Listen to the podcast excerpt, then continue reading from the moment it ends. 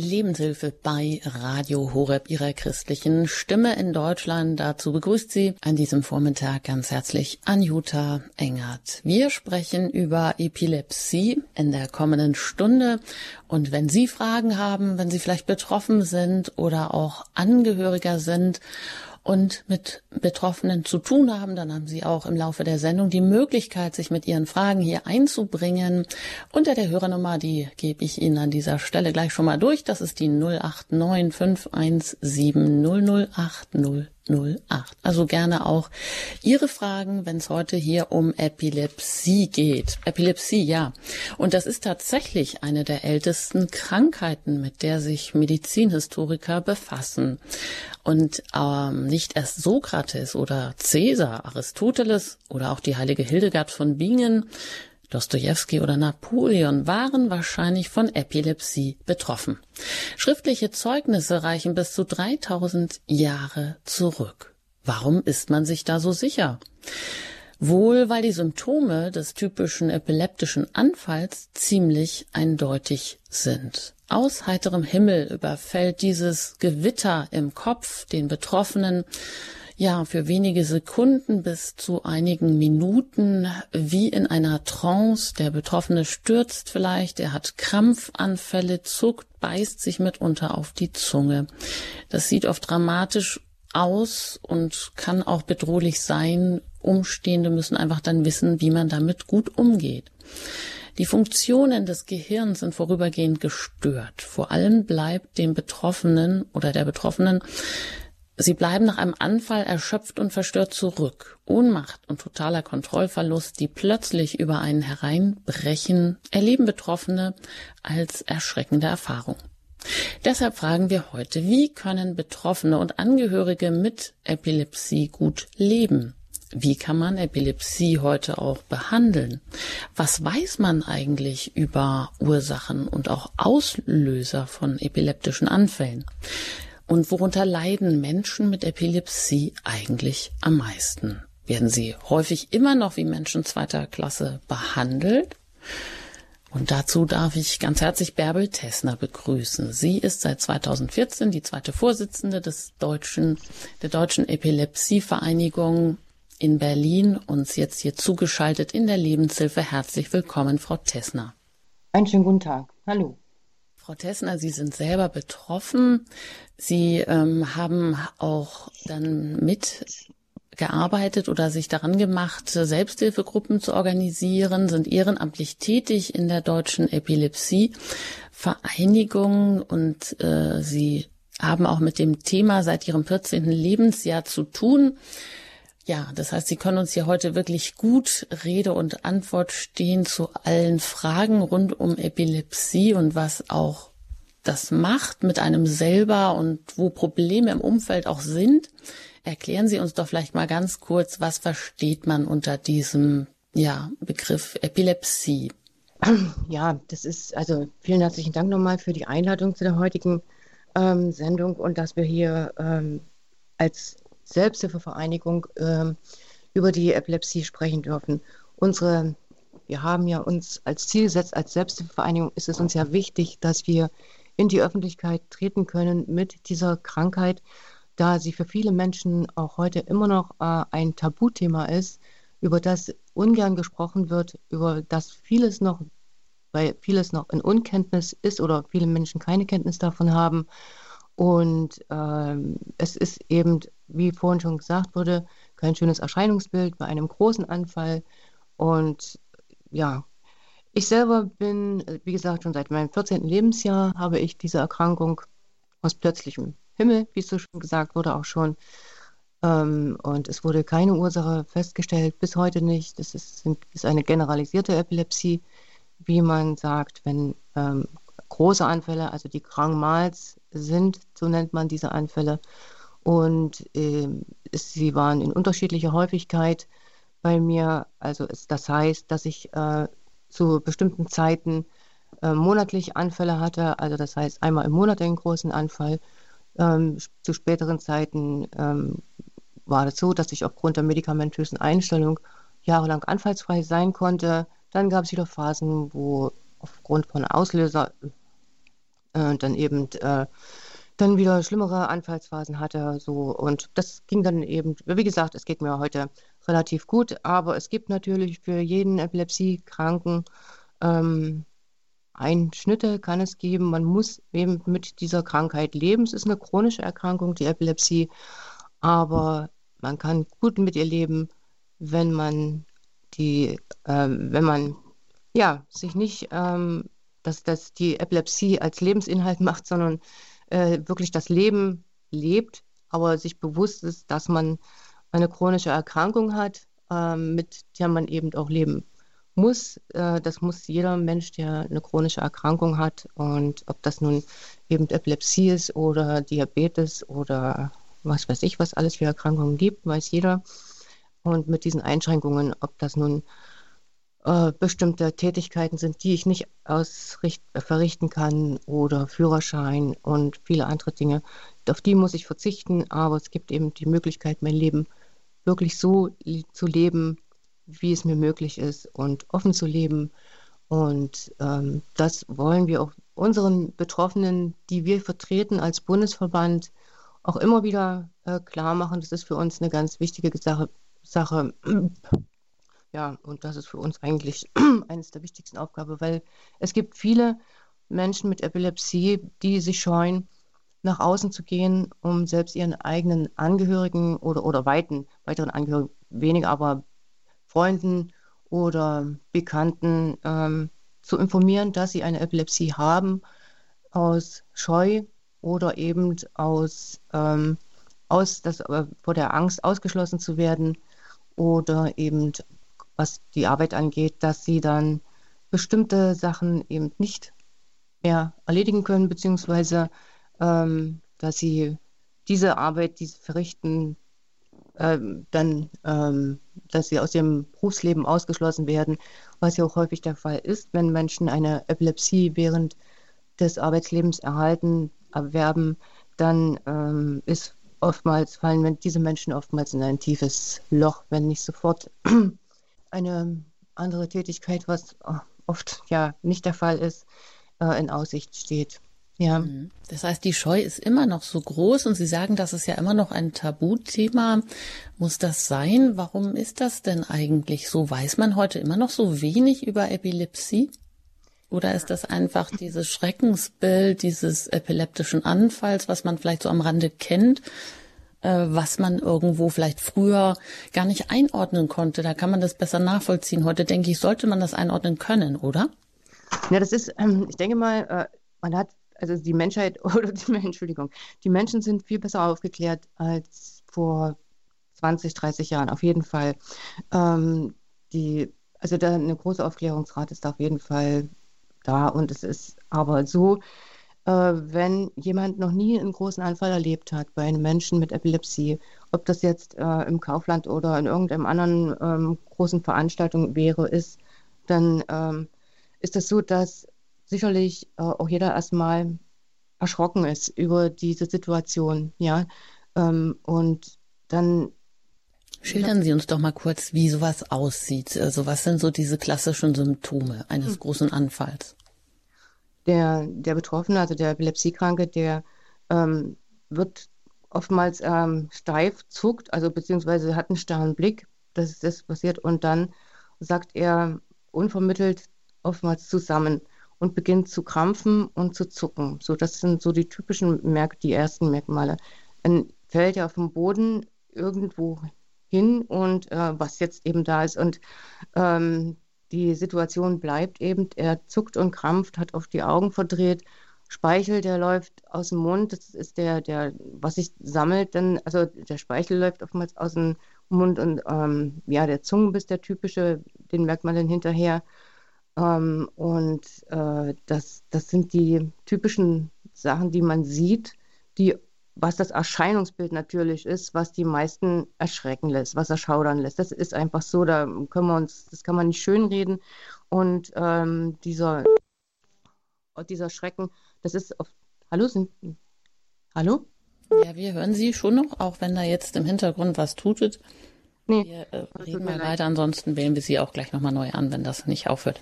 Ja, und ähm, das ist so, dass man dann praktisch ähm, auf jeden Fall zur Ruhe kommen muss oder selber die Ruhe bewahren muss als Außenstehender. Am besten kurz auf die Uhr schaut, ähm, ähm, ja, und dann ähm, merkt, also das Ganze, das dauert maximal zwei, drei Minuten. Man unterschätzt selber, man denkt, um Gottes Willen, das geht ja jetzt schon ewig so, aber in solchen Situationen, äh, ja, dann muss man sehen, nach zwei, drei Minuten, dann hat der Anfall aufgehört, spätestens oder dann, wenn derjenige, ich sage mal einfach so, es sieht immer so aus, als ob derjenige schäumt aus dem Mund. Ja, also in dem Moment ist der Anfall vorbei, da dann hat die Atmung wieder eingesetzt. Dann hat die Atmung eingesetzt und dann ist es immer das Beste, denjenigen auf die Seite leicht zu legen. Ich muss noch sagen, ganz wichtig ist natürlich, dass man versucht in der Zeit den Kopf ganz sicher zu legen, dass man versucht, alle Gegenstände, womit derjenige gegen, mit dem Kopf gegen Regale oder Steine oder sonstiges schlagen kann, dass man das wegräumt, dass man auch versucht, eventuell noch was unter den Kopf zu schieben, eventuell eine Jacke oder was man eben gerade hat. Ein Kissen wird ja oftmals nicht da sein, aber natürlich, wenn man zu Hause ist, ja, auf jeden Fall auch, dass man versucht, möglicherweise, wenn er noch was in der Hand haben sollte, Schere, Messer, auch Zigarette gibt es und dass man das versucht aus der Hand zu nehmen, weil dann können auch ansonsten ja schwere Verletzungen sein, auftreten. Das sind so, denke ich mal, die wichtigsten Sachen, die man wissen sollte. Wenn jetzt aber das geht immer mit Bewusstlosigkeit und Ohnmacht einher und Sie haben auch gerade gesagt, wenn die Atmung wieder einsetzt. Das heißt, ist das äh, normal, dass die Atmung mal kurz aussetzen kann? Die Frage mhm. wäre da natürlich auch, wann ist das ein Notfall, dass man auch wirklich ärztliche Hilfe holen muss, den Notarzt?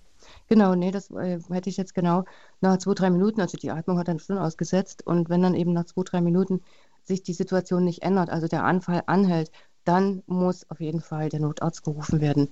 Dann ist es gefährlich für den Patienten, für den Epilepsiekranken, dass das zum Status Epileptikus kommt und das wird eine ganz gefährliche Situation. Dann muss der Notarzt gerufen werden. Ja, das ist ganz wichtig. Und man muss auch nach dem Anfall bedenken und äh, wissen, da oftmals ist der Betroffene noch verwirrt und weiß nicht so recht, ähm, was eben gerade los war mit ihm. Man sollte dann immer wieder in Ruhe mit ihm reden und oftmals sagen, so, sie hatten einen epileptischen Anfall und irgendwann merkt er dann, aha, gut und weiß dann auch selber oft wieder, was er zu tun hat und äh, kommt zu sich und äh, ja, und dann ist es nicht nötig, dass man dann einen Krankenwagen äh, ruft.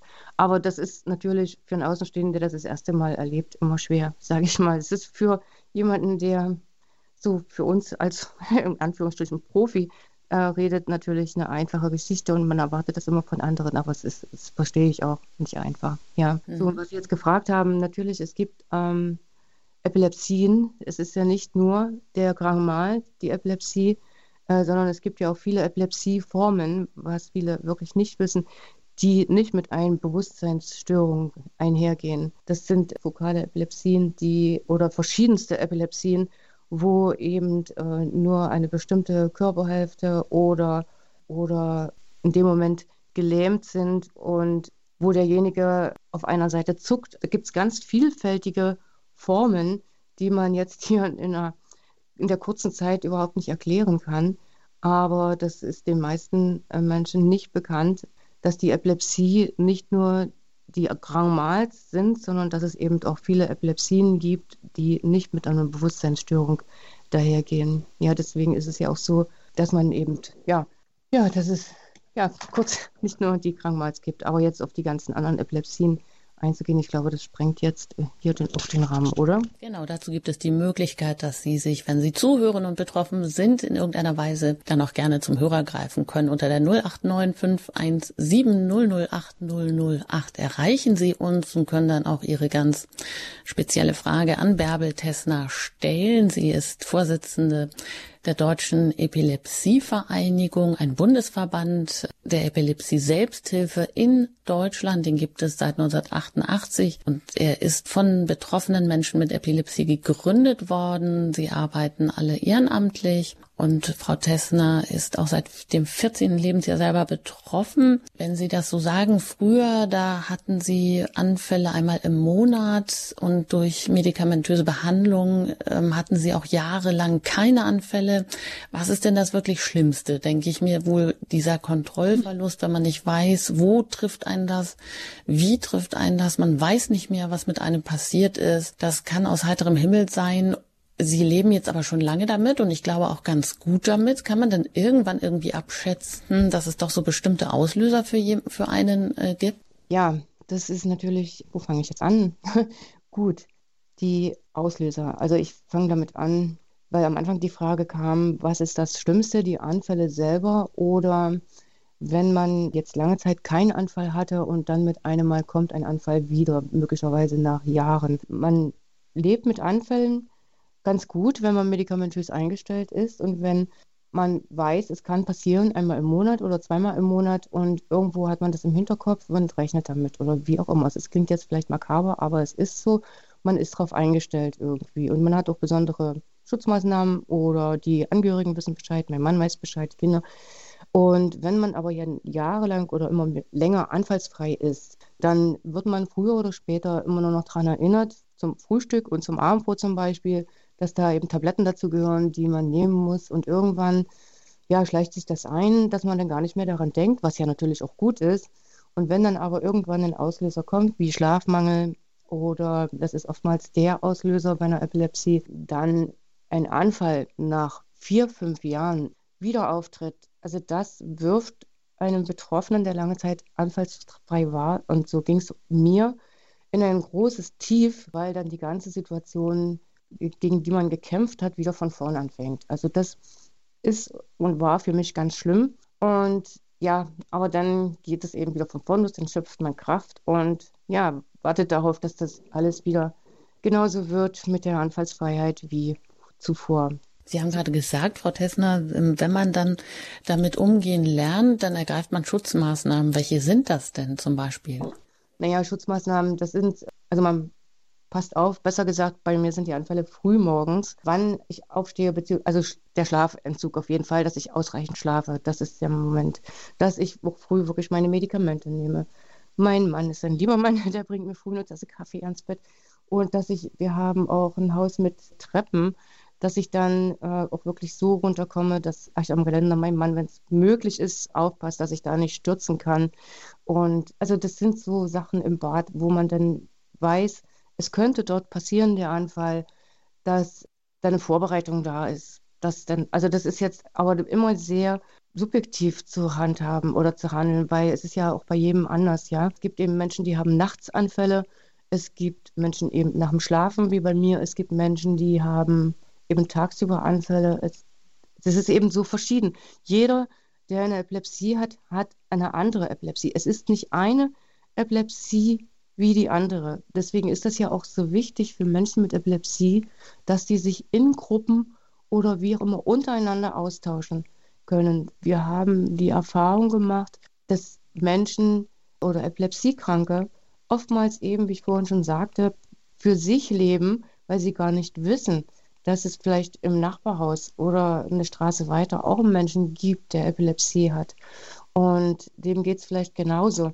Aber sowie die Gelegenheit äh, gegeben ist, dass diese Menschen zum Beispiel in eine Selbsthilfe-Kontaktstelle gehen können, weil sie das gehört haben, das gibt eine Gruppe mit, für Epilepsiekranke. Und irgendwann gehen sie in diese Gruppe, wagen diesen Schritt über diese Schwelle, ist für die eine, eine irgendwas, eine, eine Eine gebrochen oder, oder wie auch immer.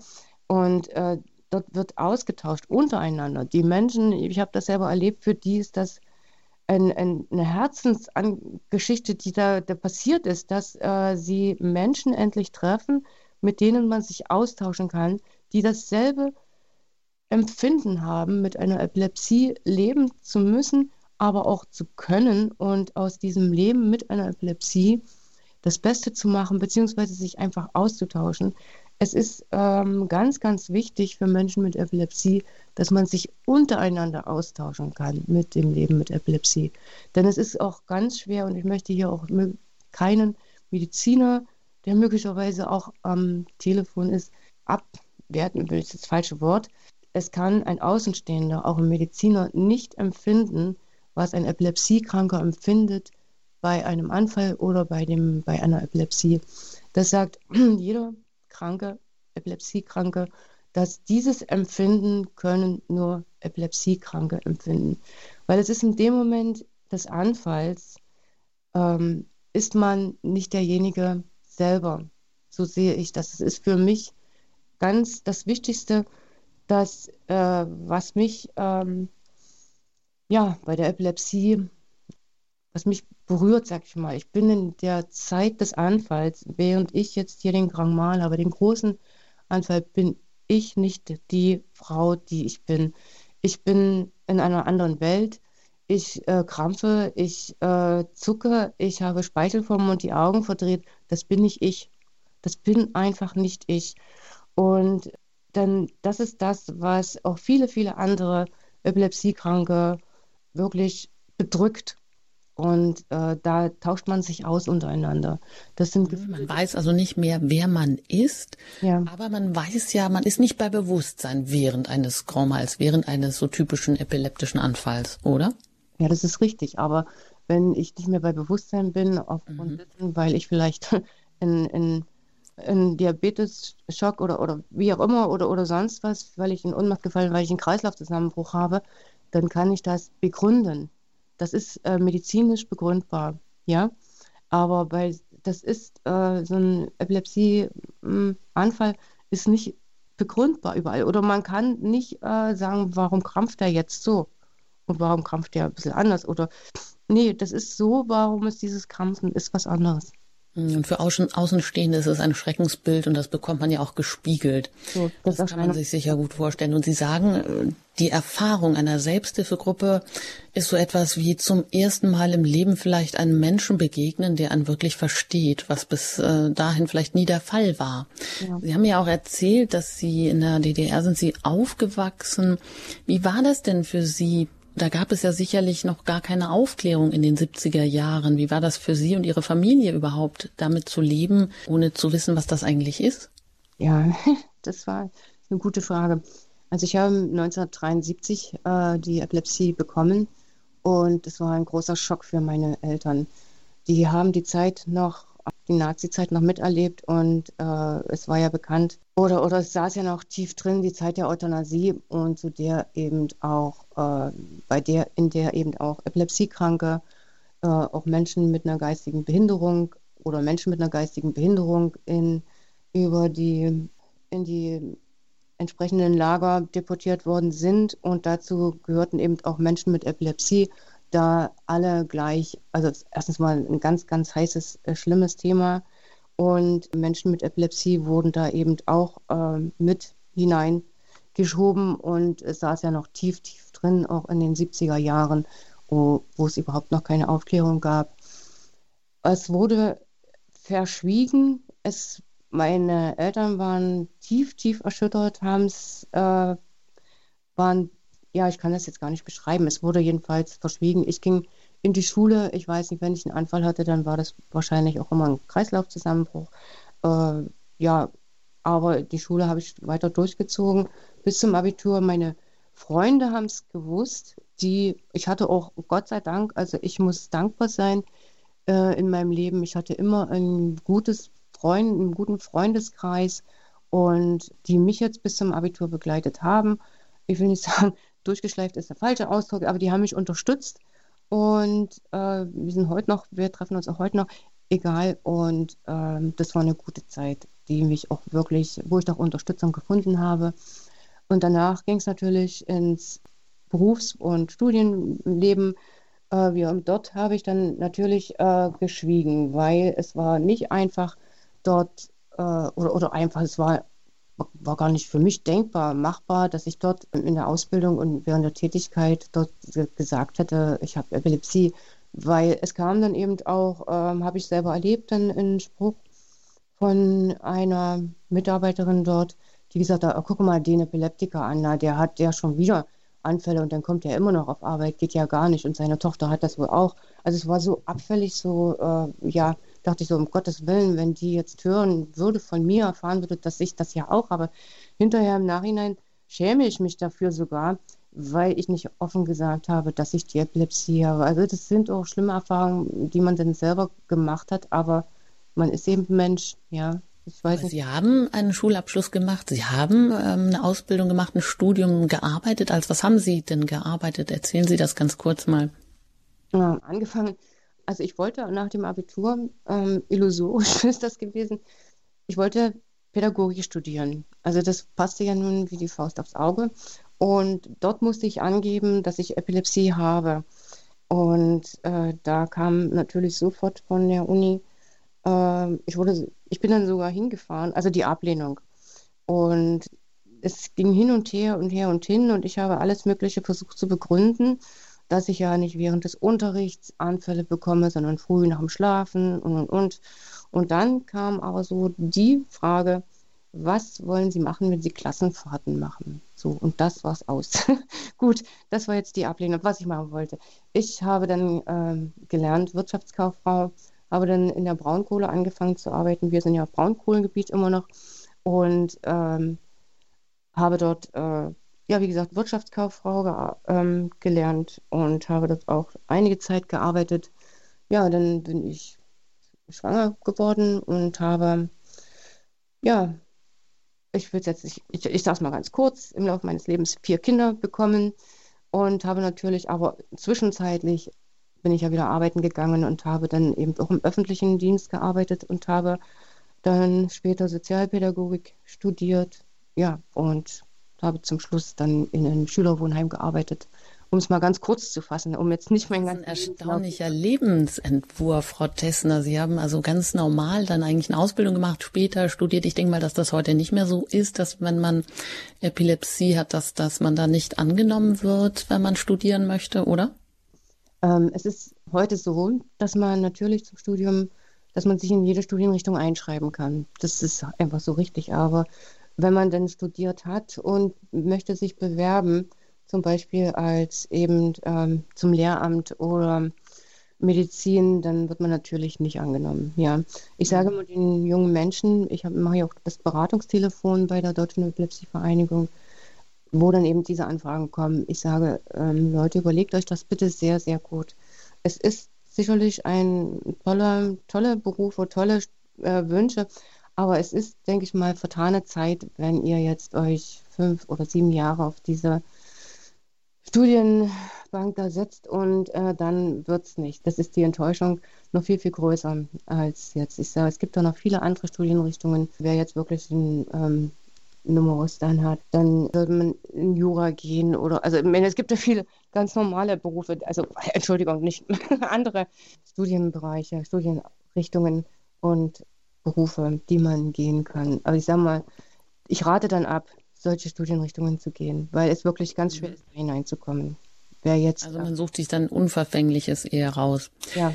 Ja, aber immerhin, Sie sind verheiratet, Sie haben vier Kinder, also Sie führen eigentlich nach außen hin ein ganz normales Leben und das eben mit Epilepsie. Sie haben ja auch gesagt, Selbstvertrauen, Selbstbewusstsein, das ist ganz, ganz wichtig im Umgang mit der Epilepsie und dass man christlich gewendet vielleicht auch, ja, Sie sind zuerst ein ganz geliebtes äh, Kind Gottes, Sie sind Bärbel Tessner um ihrer Selbstwillen geliebt und Sie sind nicht Ihre Krankheit. Das haben Sie mir auch gesagt oder zumindest, dass man nicht die Krankheit in den Vordergrund stellt, sondern sich das andersherum immer wieder bewusst macht. Ja, wir sprechen heute hier mit Bärbel Tessner in der Lebenshilfe bei Radio Horeb, ihrer christlichen Stimme. Bärbel Tessner, sie ist die zweite Vorsitzende der Deutschen Epilepsievereinigung in Berlin. Das ist der Bundesverband der Epilepsie Selbsthilfe in Deutschland. Und wenn Sie Fragen haben zum Umgang mit Epilepsie, auch wie man sie behandeln kann, wie man gut damit leben kann, vielleicht auch was es ja für Auslöser gibt oder eben wie was für Probleme, ganz persönliche Probleme Sie vielleicht auch haben, dann sind Sie jetzt herzlich eingeladen, sich zu Wort zu melden, gerne hier anzurufen oder auch Ihre Frage zu hinterlegen bei meiner Kollegin. Sie erreichen uns unter der 089 517 008 008. Wenn Sie außerhalb von Deutschland anrufen, dann wählen Sie natürlich zuerst die 0049 und dann 89 517 008 08. Nach einer Musik geht es hier weiter in der Lebenshilfe zum Thema Epilepsie. Wie gehen wir damit um? Ja, was dann? Was passiert dann? Und gerne auch mit Ihren Fragen.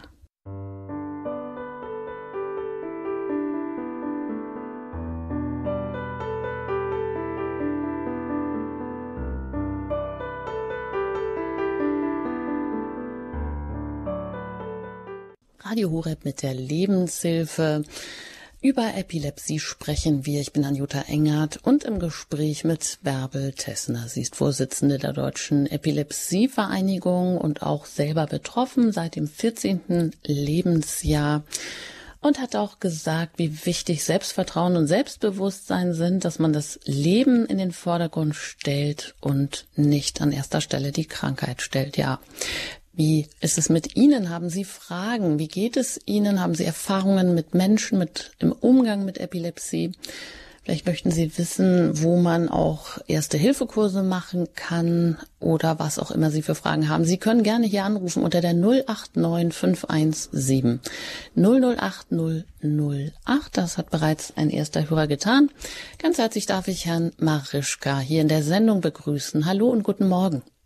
Guten Morgen. Erstmal herzlichen Dank, dass dieses Thema jetzt einmal besprochen wird, dass das auch bei Radio Horeb erscheint. Das ist einmal das Erste. Das Zweite ist, dass ich seit meinem vierten Lebensjahr epileptische Anfälle habe, beziehungsweise hatte eigentlich. Ich habe sehr viel daraus lernen können. Bin also das schwarze Schaf immer gewesen und habe also sehr gelitten darunter. Aber ich habe auch lernen dürfen, selbst diese Veranlagung, bitte wohlgemerkt, der epileptischen Ebenen in mir voll anzunehmen und nicht zu verdrängen oder Angst zu kriegen. Und erst dadurch bin ich überhaupt in der Lage gewesen oder durfte lernen, das einfach zu wandeln. Diese Spannungen, die sich in der Epilepsie praktisch kundtun, einfach im Gebet, wenn Sie so wollen, einfach dem Herrn hinlegen. Einfach sagen, Herr, jetzt bin ich so, wie ich bin.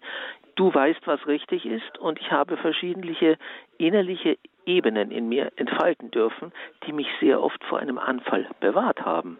Das möchte ich nur dazu sagen. Das heißt, in der, der die Psyche ist bitte sehr ein Wort, das kommt aus dem Griechischen, heißt Seele. Und Epilepsie hat intensivst, extremst mit Seelenebenen zu tun, die in unserer Gesellschaft ja gar nicht angenommen und verstanden oder beiseite gedrängt werden. Und wenn ein Mensch diese Veranlagung der Epilepsie in sich hat, dann leidet er umso mehr schon unbewusst darunter, dass er ewig nur funktionieren muss und Druck ausgesetzt ist und allen möglichen Spannungen unterlegen ist. Und wenn es zu viel wird, dann wird es zu viel. Dann habe ich praktisch gelernt, es auch auszunützen als Kind, immer wieder mich zu verflüchtigen einfach vor mir selbst davon zu rennen und gar nicht mehr da zu sein.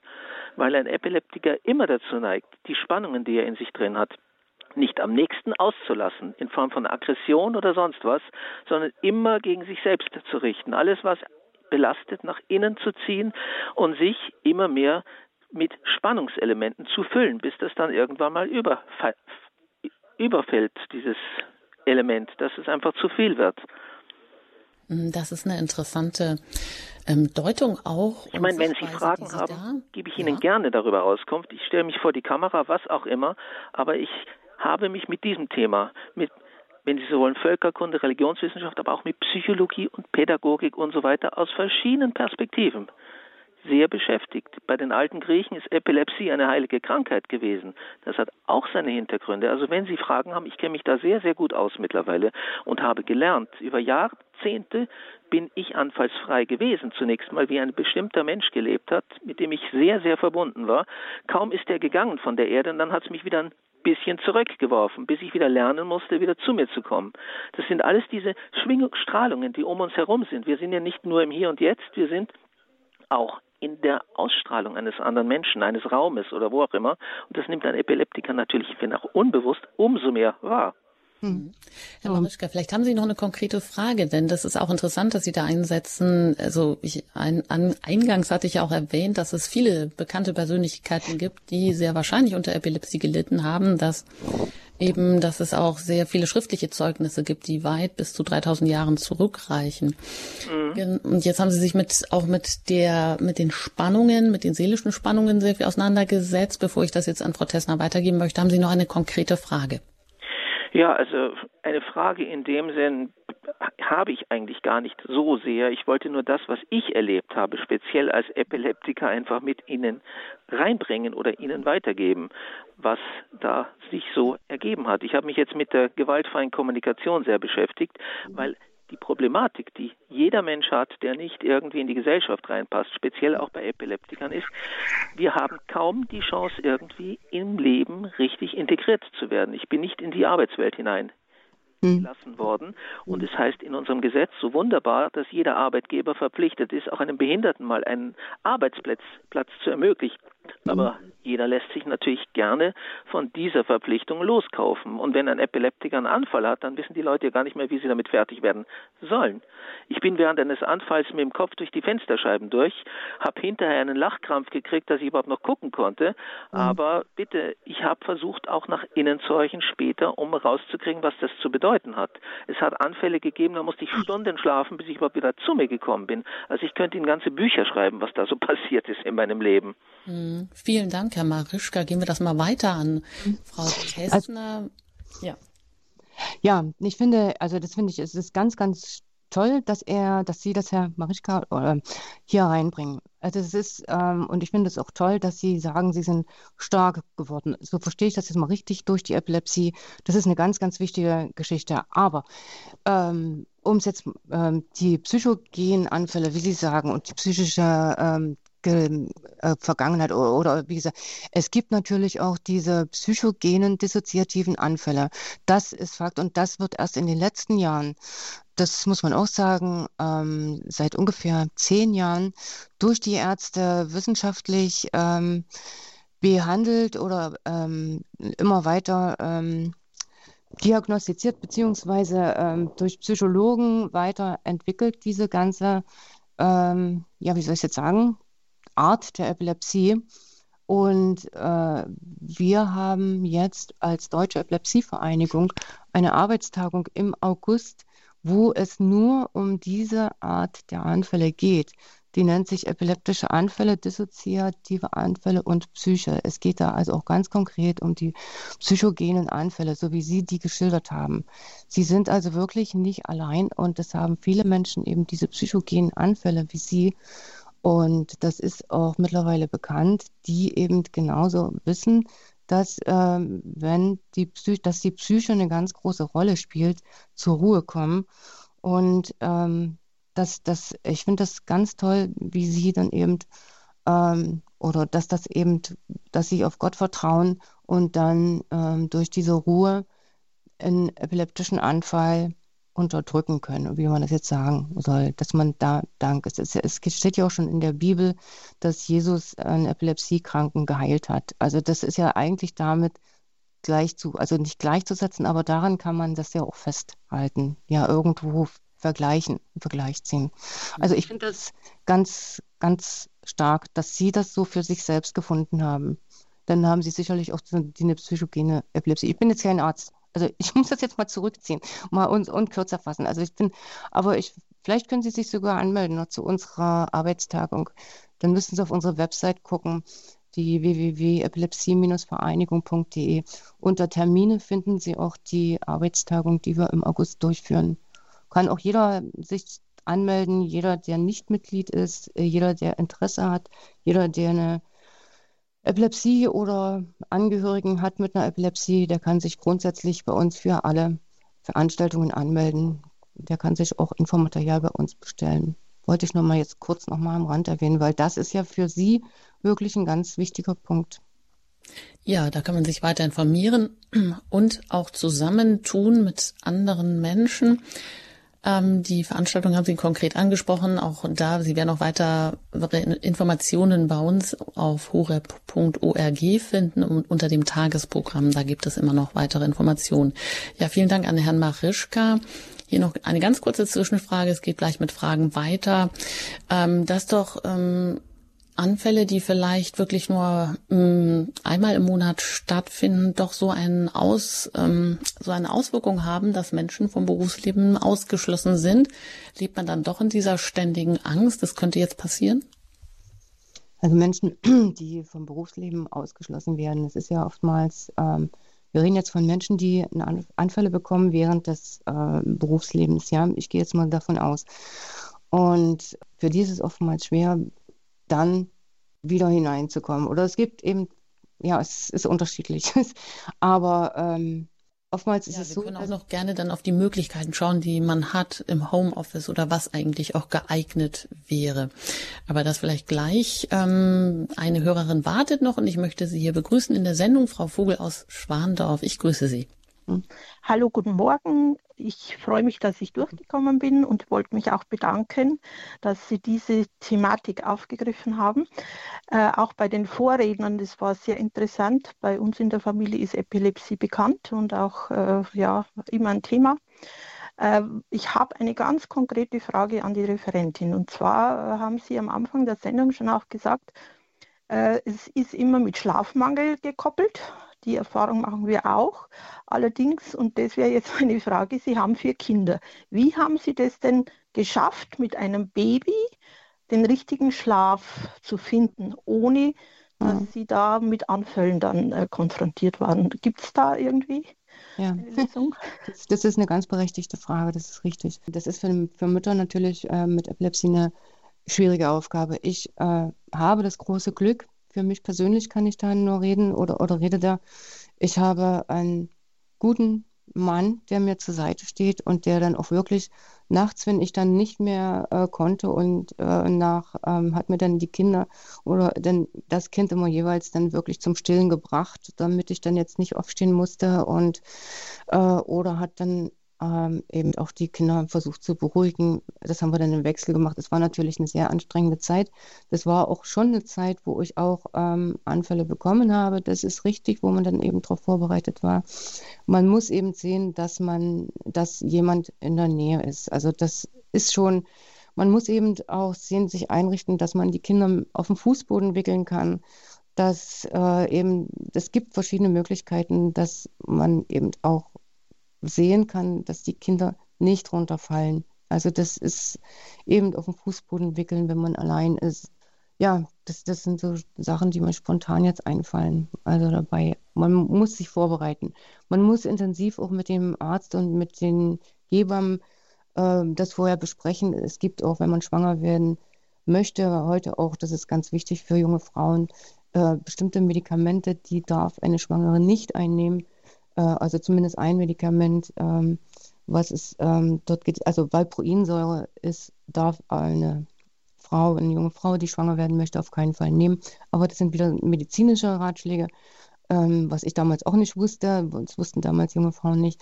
Egal wie, aber das ähm, dann mit den Hebammen besprechen, wie es am besten funktioniert. Ich kenne genug Frauen, die auch heute äh, Kinder bekommen, und bekommen haben und die alle sehr gut damit umgehen können. Ja, das, das kann ich jetzt nur kurz dazu sagen. Vielen herzlichen Dank und äh, Sie haben viele Informationen so Nebensätzen äh, mir mitgeben können. Ich freue mich darüber und äh, es hilft weiter. Vielen, vielen Dank. Gerne. Dankeschön, alles Gute, Frau Vogel. Und auf Wiederhören. Ja, da noch meine Frage, wie ist das denn, wenn Kinder das miterleben und das ja erstmal sehr ähm, erschreckend und auch abschreckend ist?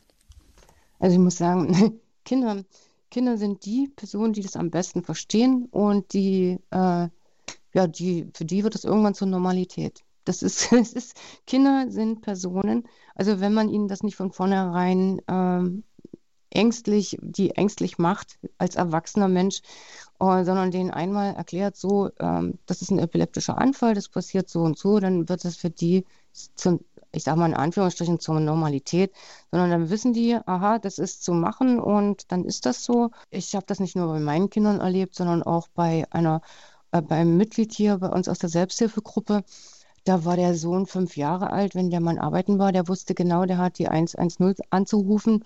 Und dann hat er gesagt, so, meine Mutti hat einen schweren epileptischen Anfall und das hat funktioniert. Und für den ist das eine ganz klare Sache. Also die können auch Hilfe sein, die Kinder.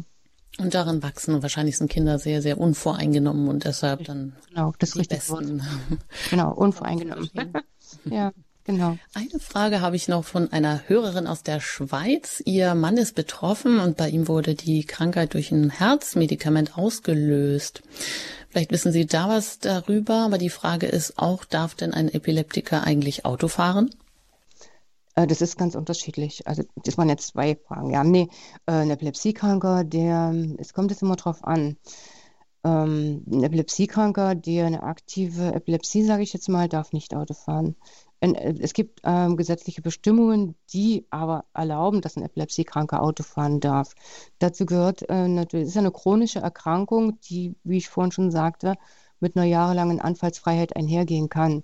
Und wenn jetzt ein Epilepsiekranker über ein Jahr lang anfallsfrei ist, dann kann derjenige, darf derjenige auch wieder Auto fahren, wenn der behandelnde Arzt dem zustimmt, sagen wir es mal so.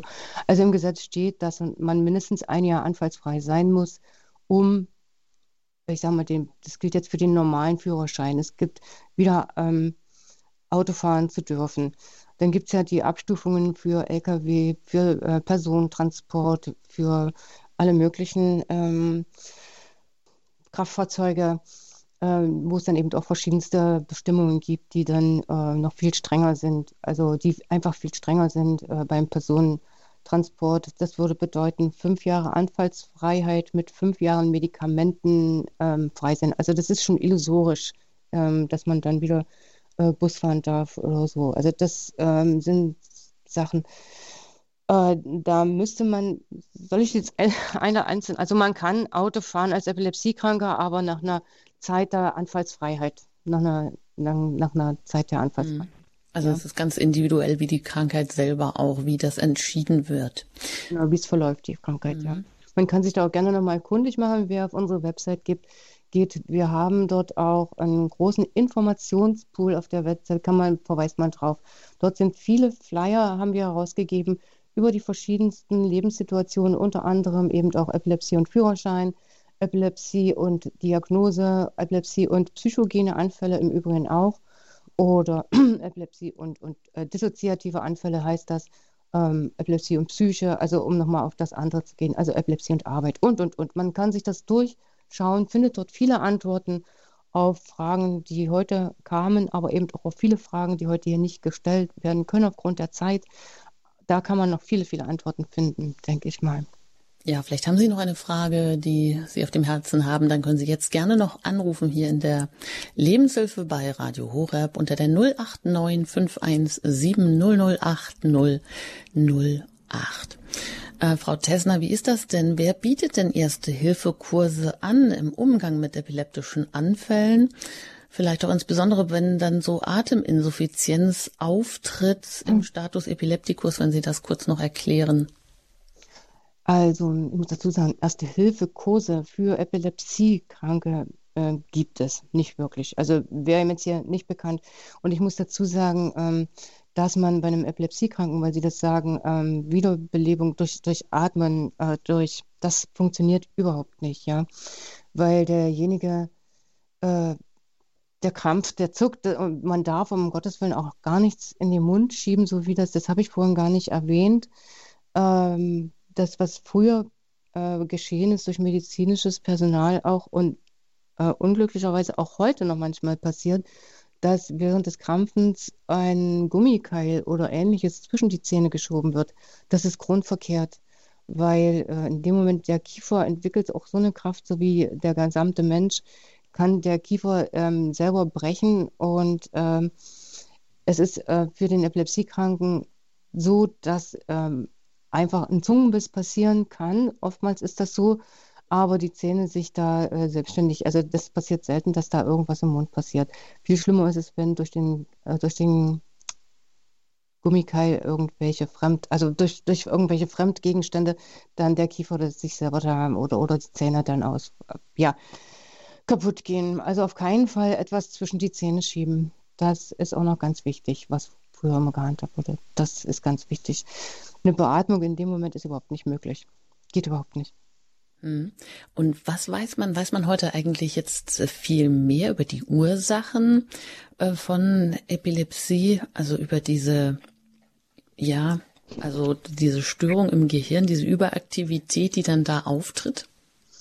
Naja, wie gesagt, es gibt ja die verschiedensten Ursachen, das, äh, die man begründen kann. Also das sind ähm, Was man, was man natürlich begründen kann, das sind äh, Vernarbungen oder die durch einen Unfall passiert sein können, wo es eben ähm, ja, irgendwelche Verletzungen gab, also Narben, sage ich mal einfach so, oder eben Tumore durch äh, eine Erkrankung, die da sind, wo man jetzt äh, nicht und wo man dann möglicherweise auch die, ähm, die, also wo man dann die Möglichkeit hat, durch operative Therapie ähm, eine Anfallsreduzierung äh, oder, oder sogar eine Anfallsfreiheit zu erreichen.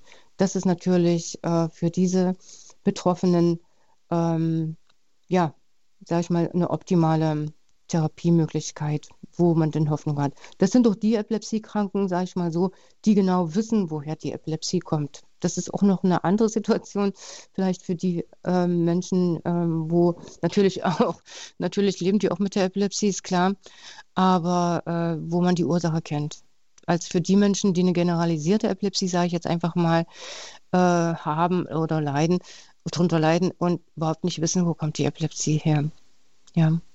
Und kann die eigentlich in jedem Lebensalter auftreten? Ja, also das ist die Epilepsie, die ist, ähm, ich sag's mal so, ich, ich gehe es mal einfach als ähm, kurzer, kurzes ähm, Schnur durch.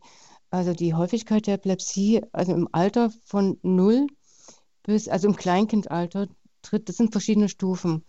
Im Kleintritt, äh, Kleinkindalter, in der Zeit von 0 bis äh, 6 Jahren ungefähr, tritt das erste Mal, die, ist die Häufigkeit des Auftretens einer Epilepsie gegeben. Dann tritt eine Phase der Ruhe auf und dann in der Pubertät erhöht sich noch einmal die Häufigkeit bis zum 20. Lebensjahr ungefähr.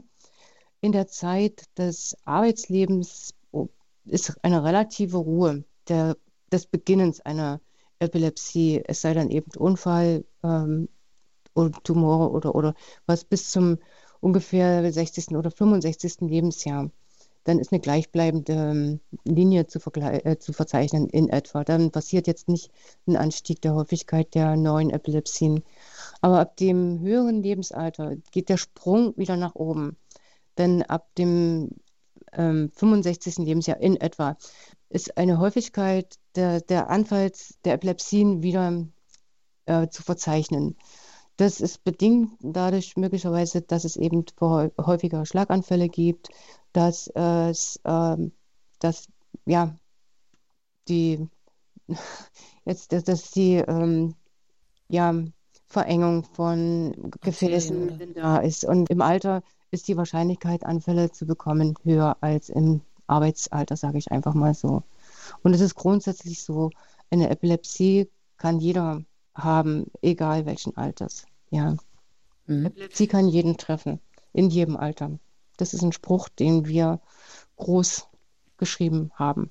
Sagt Bärbel Tessner von der Deutschen Epilepsievereinigung in Berlin, wo sie ehrenamtlich als Vorsitzende tätig ist. Frau Tessner, wie haben Sie es gelernt, mit der Epilepsie gut zu leben? Sie sagen ja, also man kann jeder hat eine andere Epilepsie, aber man kann sicherlich noch einiges allgemein mit auf den Weg geben.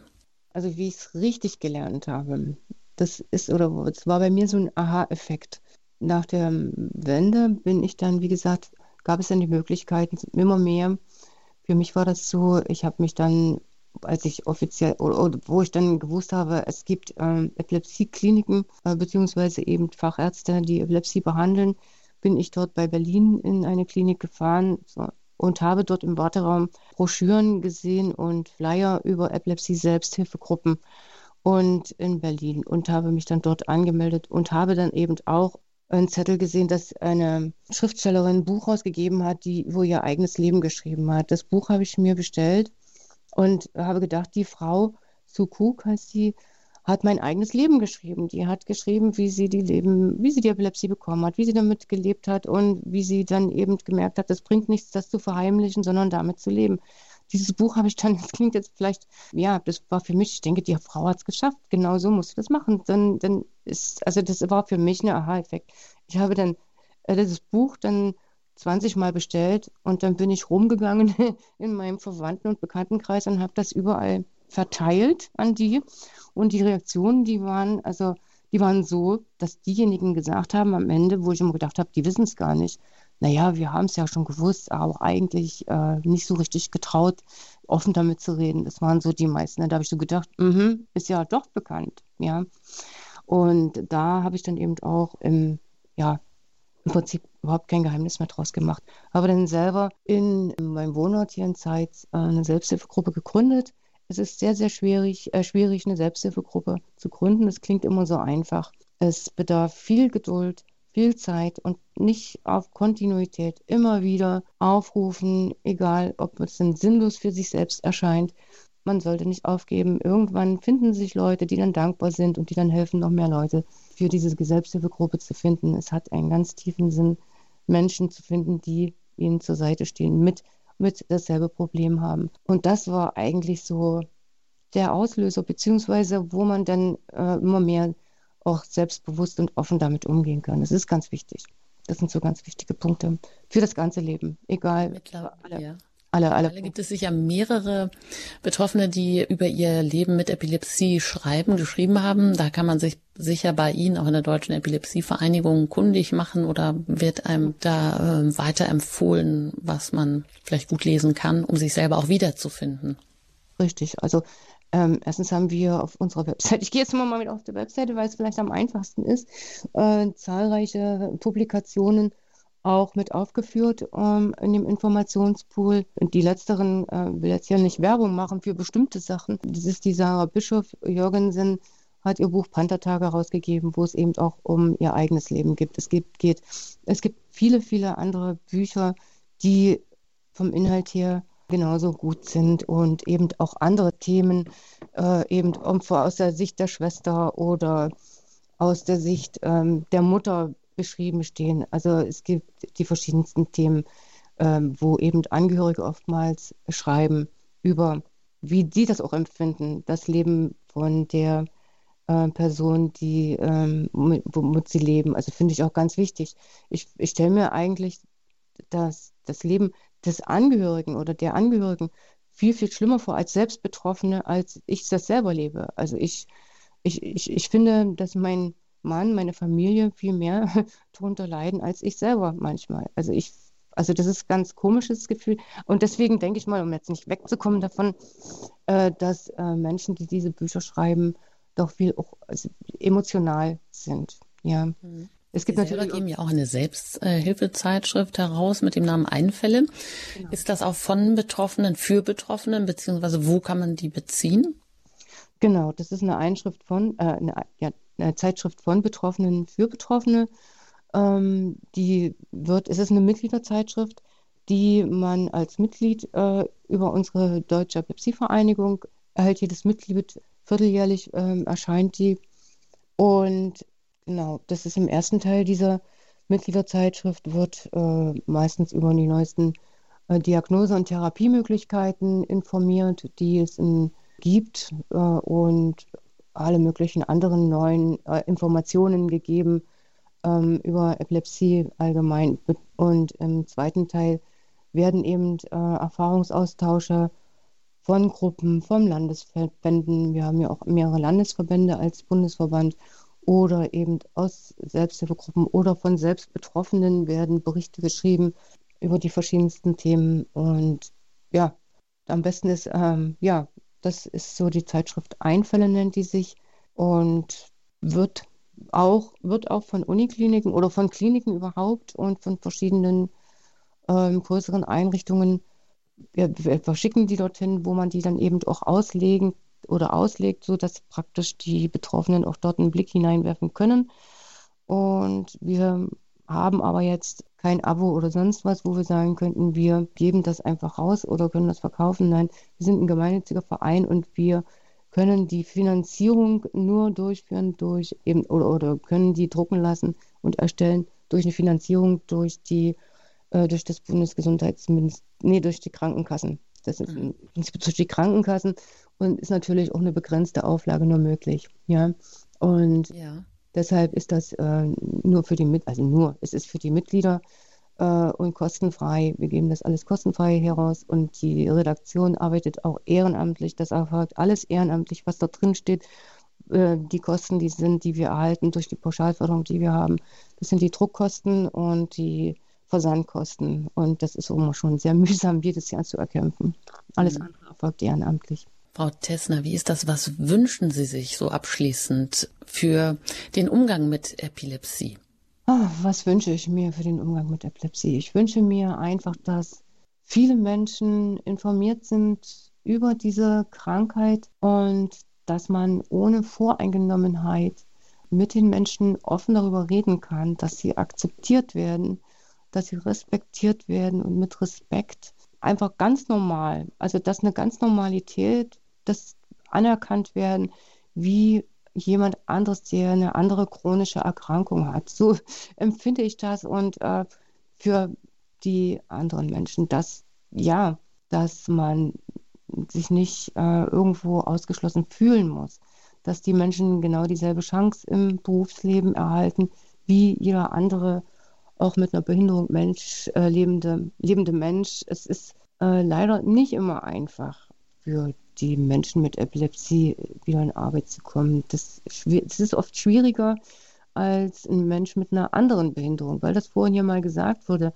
Äh, natürlich müssen Arbeitgeber Menschen mit Behinderungen einstellen oder beziehungsweise es ist für die oftmals eben ähm, ja einfach so toll, also falscher Ausdruck, aber der Mensch mit, äh, mit äh, Epilepsie steht meistens hinten dran gegenüber einem Menschen mit einer anderen Behinderung. Das ist bedauerlicherweise so, weil eben oftmals eben noch Unkenntnis oder eben mhm auch immer dabei ist. Ja. Dann hoffen wir, dass wir ein bisschen Aufklärung leisten konnten mit der Lebenshilfesendung heute hier bei Radio Horeb. Und ich sage Ihnen, Frau Tessner, ein ganz herzliches Dankeschön dass Sie sich heute die Zeit genommen haben und aus Ihrer eigenen Betroffenheit und als Vorsitzende der Deutschen Epilepsievereinigung heute hier über Epilepsie gesprochen haben. Ein Dankeschön und alles Gute Ihnen vor allem. Auf Wiederhören, Frau Tessner. Herzlichen Dank und auf Wiederhören. Alles Gute Ihnen auch. Dankeschön. Ja, wenn Sie nicht alles mitbekommen haben, das eine oder andere nochmal nachhören möchten, können Sie das gerne tun bei uns unter horeb.org in der Mediathek. Dort finden Sie alle vergangenen Sendungen. Sie können sich gerne auch die Radio Horeb App auf Ihr Handy laden. Sie erfahren noch alles weitere über den Sender. Vielleicht auch, wie Sie dort mitwirken können, wie Sie Radio Horeb unterstützen können, Ihre christliche Stimme in Deutschland. Ich danke Ihnen an dieser Stelle auf jeden Fall für Ihr Interesse, für Ihre Fragen, mit denen Sie auch hier wieder die Sendung bereichert haben. Immer auch für Ihre Unterstützung, sei es durch Ihr Gebet und Ihre Spenden, damit wir auch weiter auf Sendung bleiben können. Alles Gute Ihnen wünscht Ihnen Ihre Anjuta Engert.